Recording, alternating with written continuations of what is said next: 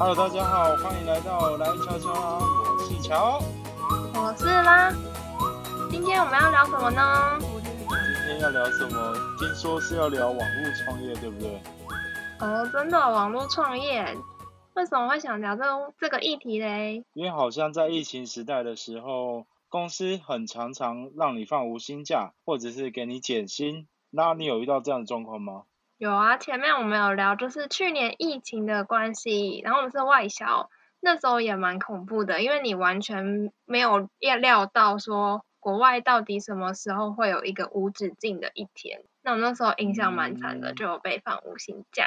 不过呢，那时候是外销，但是现在外销也蛮蓬勃发展的，反而是我们。内需市场的部分有受到一些影响，不论是餐饮业啊、旅游产业啊、住宿产业啊，旅游或多或少都蛮惨的。所以呢，大家都会开始思考说，是不是还要维持一个单一收入，还是他们会想要有一些其他的裁员来呢？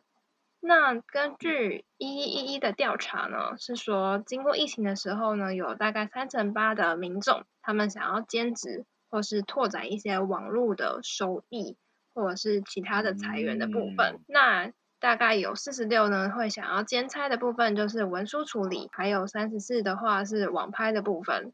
就是这波疫情真的会让人有一点人心惶惶的感觉。大乔，你有这种 feel 吗？说实话，我在网络创业中是没有这个 feel 的感觉。但是在九月份的，因为我们我是做食品业，九月份其实是一个经济不景气的一个月，原因是因为九月份，因为在九月份啊，很多爸爸妈妈都要缴学费啦。开学缴学费就是一个很痛的负担啊，所以我在做食品的网络创业的时候，就有感受到营营收有下降。嗯，了解。对啊。好吧，那我们要来分享一下，到底网络创业有哪些几个入门或是终极。或者是进阶的东西呢，可以跟大家来分享吧。哦，那今天拉你想要跟大家分享什么？网络创业啊，网络创业有好多种哎，你今天想要讲什么啊？其实呢，我们讲网络创业就要讲到那种网络的使用者习惯，因为你有那些消费者习惯，你才会创造那么多的需求量。我想问一下拉，你一天你一天呢，大概？会使用手机几个小时？你有看过吗？我之前看好像四五个小时诶，但是有时候其实是哇哦，都是你在听，比如说音乐啊，或是听 podcast 那种时间，它会把你算进去诶。但是真的现在是，嗯，对，它也算进去。但是现在就是因为各种方式，因为手机跟网络实在太发达了，所以你真的是一有空有空闲的时候，你就会一直划手机。不得不说。像你去出去外面吃饭的时候，你很难一餐你不去想要去看你的手机，就你的手机感觉是一种依赖的东西。当你无聊啊，当你想要找什么资料，你就会很快的去找或者去用使用它。哇哦！哎，我跟你分享一下我自己啊，我刚刚看了一下我的手机，我平均每日使用手机的时间是七个小时十五分钟。哎，七个小时很多哎，你都在用哪一方面的？我这样看起来是。Facebook 社交、Instagram 这些大概用了四个多小时，然后花在游戏的时间上面大概一个小时，然后其他的是其他时间就看不太出来了。了解，那算是你也蛮重度成瘾在网络使用的方面呢。那拉你有没有曾经手机放在家里？然后很慌张的时候啊，其实还好吧，因为如果你要赖啊什么之类的，你就还有电脑版可以使用，不会怕人家没有联络到你。哦，但是有一种不安全感。会嘛，对不对？对，你代表你中毒了，中了三 C 毒。好，那我们有一个报告是在讲说网络受到 COVID 的影响，那你到底哪些消费者行为会增加的？比方说网络购物啊，就有大概百分之十二点四的增加的趋势，还有行动。支付啊，大概有十七点九，还有社群媒体大概有十趴，线上学习呢也是逆势成长，增加了二十五趴左右。因为这疫情，然后人家可能待在家里太久了，或者是很怕去跟外界有直接的的接触，或者是你消费行为的改变，所以变成网络使用者会越来越强烈产生。那我们来讲讲网络创业这一个区块呢，乔，你在十年前或是。十五年前有办法想象 YouTube 这件事情可以成为一个职业吗？应该是 YouTube 这平台有所有的 YouTuber 这个职业，嗯，真的没有想过，哎，真的是一个非常创新的职业。真的不得不佩服这些科技巨头们，他们可以创造一个新的消费行为。那像 YouTube 也可以渐渐的。代替了电视，变成一个传播媒介，然后让很多素人就是因此而崛起。小学生或是国中生，他们憧憬的职业，他们可能从原本的师字辈，比如说医师啊、技师啊、会计师啊、工程师等等的，就会变成他们可能从小开始憧憬当 YouTuber。哦，有谁啊？理科太太？很多啊，像什么阿迪呀？阿迪。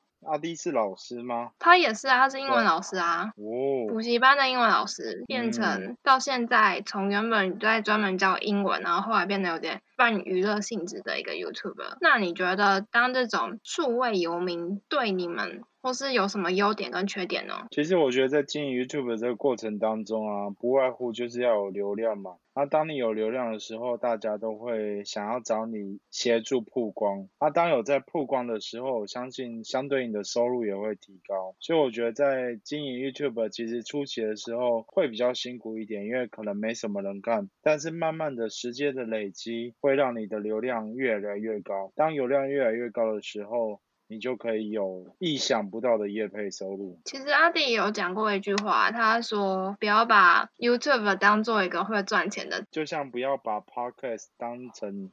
会赚钱的职业，对，因为你前期投入的成本很多，或者是你没办法料想到到底自己会不会红。YouTube 这种职业因为太透明化了，不论你的数据啊、后台啊，或是你广告流量等等，都非常非常的透明化，所以你可能会被 YouTube 这平台给绑架，会陷入一个收视的迷失当中。嗯，真的真的，就像我常常看到一个 YouTube 很多人看，我就会想说，到底有什么好看的，我就点进去看。真的。哦。然后你会这样吗？就是你常常因为他会推荐一些比较好的影片，所以你就会他也会观察你的收看习性等等。就像 Podcast 会一直推荐来悄悄啦，它是一个不错的频道，所以听众朋友们才会愿意听下去。真的，那你要更认真的做啊！我超级认真。好的，那我们再继续哦。那乔，你有没有想要成为一个数位的游牧民族过啊？你觉得这个定义对你来讲是什么啊？成为一个数位的游牧民族，其实我不太懂什么叫数位游牧民族，哎，大家可以解释一下吗？游牧民族它通常都是逐水草而居嘛，你有水，那你就骑着你的马去那边地方定居，然后你就可以过得。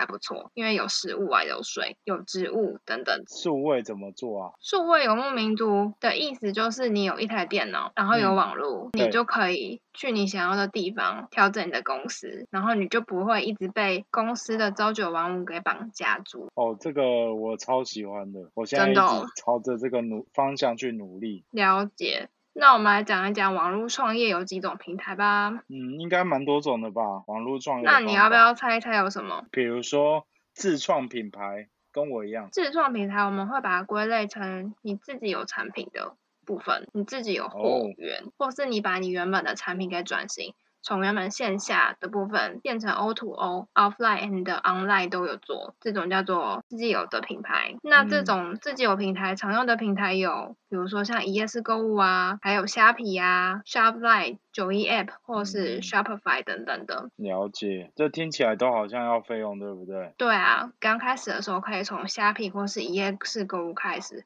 会比较简单，那虾皮的话可能抽成抽个八趴，相对来讲会比较低，但是呢，你是可以拥有大量的流量的跟曝光的，因为它在这个平台上活跃的用户就很多了。那如果说是像一页式购物啊，或是你自创自己的官网的话，变成说你需要定期的投广告，把你的人流导在这个里面。就是官网的话，也有人一种说法说。你是开一家实体店，那你这个店呢？你到底是开在东区还是开在淡水，就会有差。即便是开在店，开在东区。对，即便你开了一家店，那如果你开在东区的话，就是可想而知你的人流，人流就代表你的点阅率就是很高。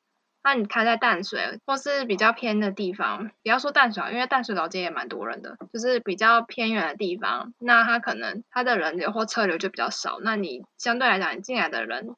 那那个行销漏斗就会起不来的概念。之前有学过一一句话，我觉得蛮比喻的挺好的，就是不管是 One Shop 一页购物赚弄起来的网站，或者用 Shopline 或虾皮等等这些东西，其实都算是一个百货公司，对吧？但是这栋百货公司其实一页式购物它可以整理很多不一样的商品在这一页式购物的官网里。对，对啊，可是你原本你可能这个官网没有人流啊，对，所然后你刚刚讲的所谓的人流，就好像比喻是这间百货公司开在中孝东路上，还是开在承德路上，还是开在淡水，这个人流就是所谓的路名。那你要如何创造人流呢？当然有很多方法，比如说 Facebook 广告。或者是上 YouTube 的频道等等，这些都算是可以让你有人流的方法。你说上 YouTube 的频道是指什么导购吗？还是说比如说，我今天去了九妹的频道，去跟大家诉说，哎，我今天要来开箱喽。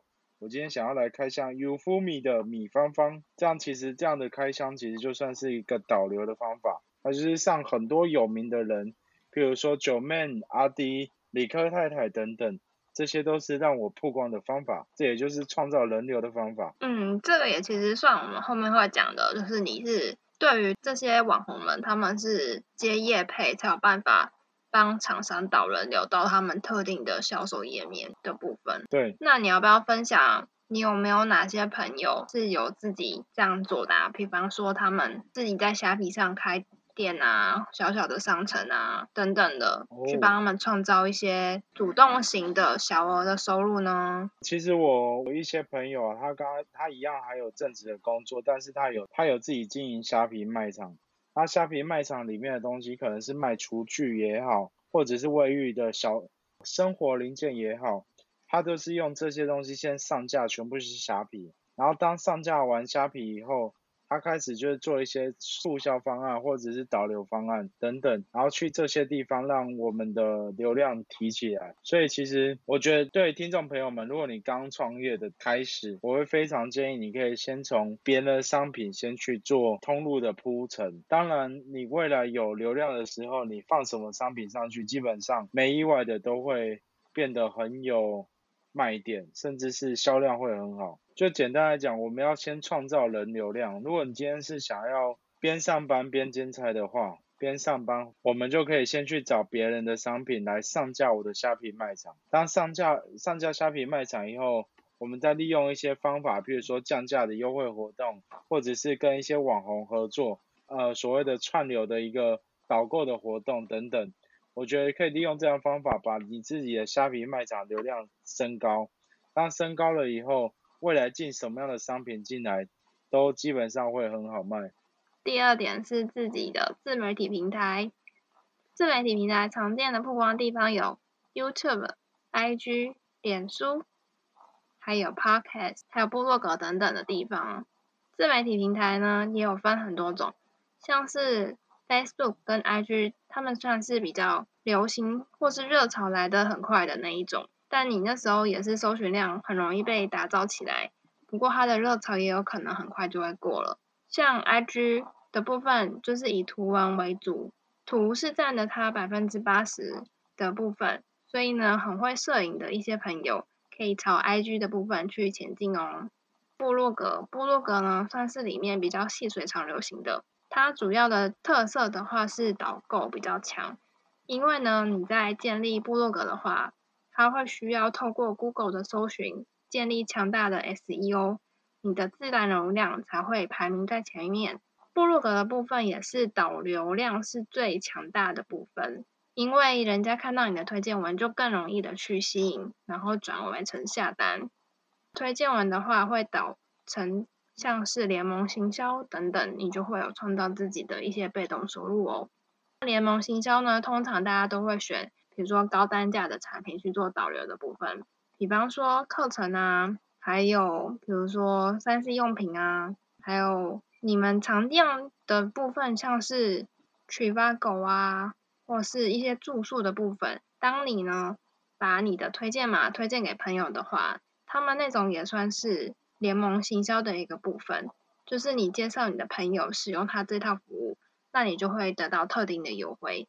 那这个算是比较出阶的，可以把你自己的喜好推荐给你自己的朋友哦。所以其实透过自媒体平台啊，我们可以做一些不一样的东西，叫比如说有联盟行销，业配也是一种。嗯，对，像 YouTube 啊、Blogger 啊，或者是 IG 网红，甚至有一个特别的职业叫 Podcaster，甚至现在很多 podcaster 也会去置入一些广告，让一些我们所谓的干爹干妈可以在上面做广告，啊，也支持我们继续创作，因为其实创作也是需要成本的。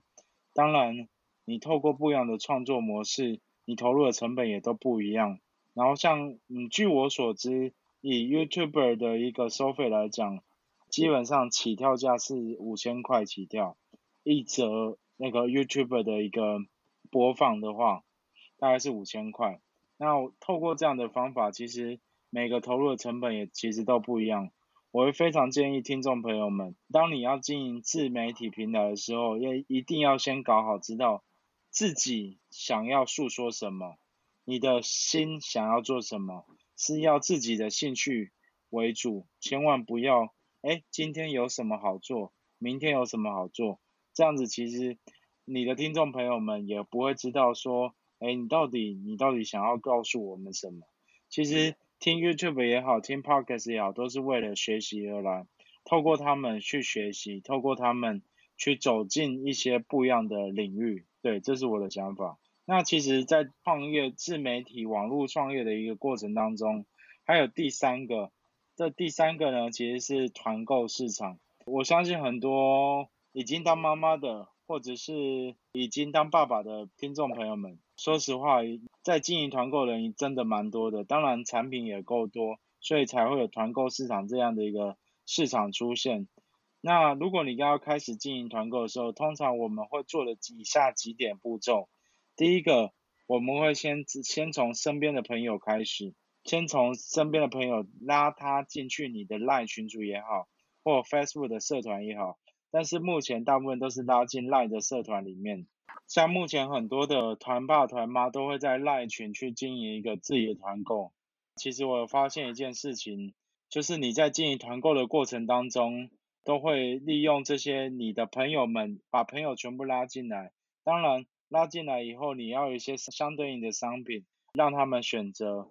那当你朋友拉到一定数量的时候，你的商品也够多的时候，说实话，你可以慢慢的向前，就是在拓展第二群、第三群。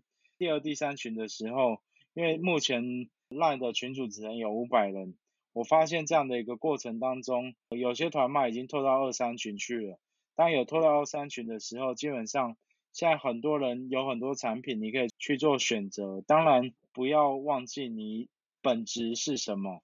像有些团妈是主卖国外零食，有些团妈是卖台湾农产品，有些团妈是卖生活用品。我觉得这个主轴一定要先定好来。你这样子在经营团购的过程当中，才不会容易失策。那拉，你有买过团购的东西吗？购妈机算吗？购妈集算是一种团购平台。算是吧。那还有在其他团购平台买过东西吗？没有哎。没有哎。听到一些，就像我妈妈之前会跟一些比较有名的饭店，他们会卖原物料，一片鳗鱼只要五百块这样子，他好像就会去跟团，因为其实饭店。还有全家 Seven 都已经开始在做团购这个市场，所以我觉得团购其实是还蛮酷的一个创业流程。哦，说到团购，我只有在公司那种算团购嘛，但是我也没有赚到什么，我也没有特别有把它当营业，只是出于分享的心心情去把自己喜欢的东西跟揪团而已。那种应该不算吧？这其实就不是把它当职业，这就是你爱买，跟着大家一起买。但是有些人也是这样的心态，真的有些人也是这样的心态，就是你爱买，跟着大家一起买。但是我希望我这一份是不要钱的，所以就有些人会去跟厂商说。哎，我帮你揪了好多团，你可不可以送我一份？哦，就是脸皮要比较厚才有办法。有啦，我就是揪团有有被送了一些东西，然后觉得有点不好意思，但是我自己的那份还是还是有付钱这样。了解。说到刚刚有提到联盟行销，你知道连虾皮他们都推出联盟行销吗？我觉得那个创立这个机制的人算是蛮聪明的。开始的是 Amazon，他们开始这样的，就是把。你原本喜欢的这个产品，然后把它推广有相同需求的人，但你其实就是不用囤囤货，变是说你是你可能花了一次工，然后就是讲说哦这个东西不错，但是也是出自于内心的，否则可能下次你为了赚钱而赚钱，可能下次你就丧失了这个机。那台嗯湾比较大的就是虾皮、联盟新销，还有联盟网，还有博客来的 AP 网，也是书的部分。那如果你想要赚联盟行销的话，建议就是真的是推一些比较高单价的，比方说书的部分，我知道的话，书的话，它的行销费比较低，譬如说只有两到四趴，那你书可能一本书单价好了，最贵可能才五百块吧，那你两到四趴，其实基本上算是蛮少，所以基本上大家都会推比较高价值的东西，然后去赚取那个佣金的部分。这样你对低单价的人很不公平呢、怎么 说？如果让听众朋友只去团高单价的东西的时候，他真的就只会团高单价的，就不会去团低单价的。但其实低单价的人也蛮好团的，因为他很容易就是团结团，但高单价的不一定。应该是说看看你的角色是什么吧。如果你都要花同样的工的话，那你当然会想说，那我要选那个报酬率比较高的啊。了解。假设你都是两趴，那我做同样的工，我当然是高单价，可能赚的回馈比较多啊。可是其实就是我刚刚一直说的是一样的，就是当如果你平常想要一点稳定收入的时候，你其实可以使用就是低单价去叠那个金字塔的最底端，高单价可能偶尔会成交，所以那个分享的一个呃过程当中是比较疲惫的，需要教育的时间也比较长。那广告收入的部分，我们来谈谈第二种主动收入盈利的模式啊。我想问一下啦，你平常你现在有在上班对不对？对，那你有透过什么方法在自媒体方面的学习？你有上过什么样的课程呢？还是利用什么样的工具去学习自媒体，帮助自己的能力成长？很多诶、我可能就是看 YouTube 啊，像剪辑 Podcast 的时候，你不知道怎么用 Audacity，然后你就会看 YouTube 去看人家到底怎么去剪辑，然后一些功能键等等。因为现在网络太发达了，你其实真的不用去图书馆借那些书，你在网络上打个几个键，按 Enter 你的资料都是映入眼帘的，去很好的方式去做搜寻的部分。一种就是看 YouTube，然后就是 Blogger，人家有些也会写的非常详细。再来就是嗯没了吧，除了 YouTube 还有吗？没了。就布洛克啊，部落格。哦，哎，听说你最近架了一个东西叫 WordPress 的 blog 网站，你架完以后有没有觉得你成长了一级啊？应该还在新手当中吧，我还在新手村里面打拼。等我三个月或是半年之后，我看再跟你分享我的新手心得。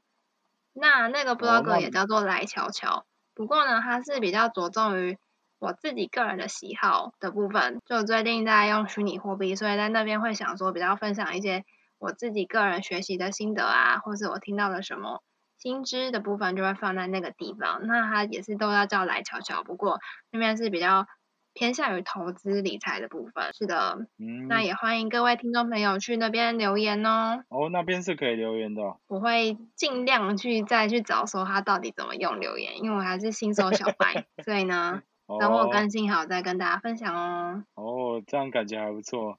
就其实 WordPress 也是一个 blogger 的架设一个不错的工具啦。那其实也有网络上 Google 搜寻 WordPress 自驾布洛克就已经很多教学了，我相信。对，我想再问一下啦，你有没有在经营自媒体的过程当中遇到什么样的窘境或者是困难啊？其实，在新手当中，应该蛮多都是流量吧。你不知道怎么去冲自己的流量，这个就很像之前我们在网络创业的时候，你已经架好一个东西，可是你的店面却很少人进来，那你这时候真的是嗯需要去做累积流量堆叠的一个动作，不论是分享到你的朋友啊，或是看一下 Google Trend、Google 趋势，或是网络温度计，现在网友们大概都在搜寻哪一些内容，那那些内容是跟你比较有息息相关的，那你可以朝那个方向去嗯做前进。那因为我网度温度计的关系，那你可能比较会朝对的方向去前进，总比你可能自己做到一百二十分，但是你发现哎这个东西其实是大家不感兴趣的。那如果你朝